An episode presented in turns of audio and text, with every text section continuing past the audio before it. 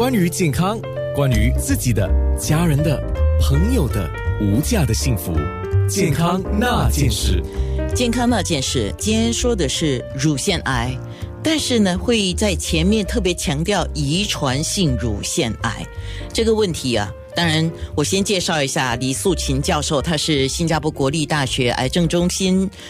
是属于主任和高级顾问医生，是肿瘤血液科的。那我先问这个问题吧：遗传性乳腺癌，我们特别强调那个遗传性嘛。那么跟非遗传性，也就是一般的乳腺癌，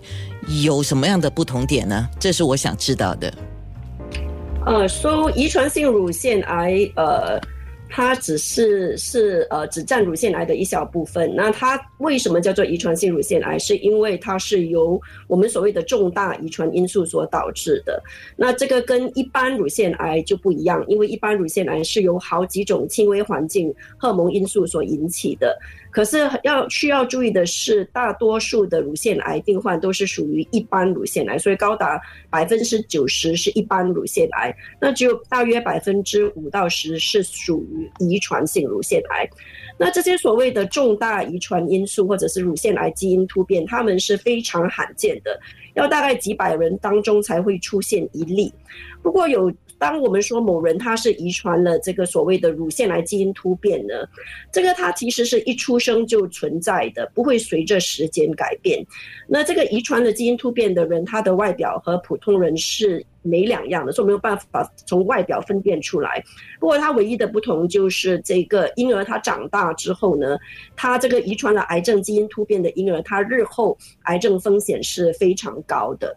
那么遗传性乳腺癌它有某一些重要的特征，首先呢就是会比较年轻就患上乳腺癌，一般是低于四十岁。那另外呢，他可能本人会患有两种或以上、两种或以上的癌症，这可以是同时或者是先后患上两种或以上的癌症，可以是双侧乳腺癌，或者是既患上乳癌也患上卵巢癌，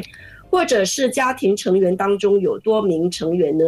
有同样或者是有关联的癌症，呃，或者有罕见的癌症，比如男性乳腺癌，这就是遗传性乳腺癌的特征。是，所以就是为什么你刚才告诉我们说，遗传性乳腺癌是百分之五到百分之十的人口嘛？那虽然它占了乳腺癌的小部分，可是你今天要特别谈这个话题，就是因为。当有这个遗传性乳腺癌的基因的时候，将来发癌症的几率是非常高，那个风险是非常高的，所以你要做这个提醒，对吗？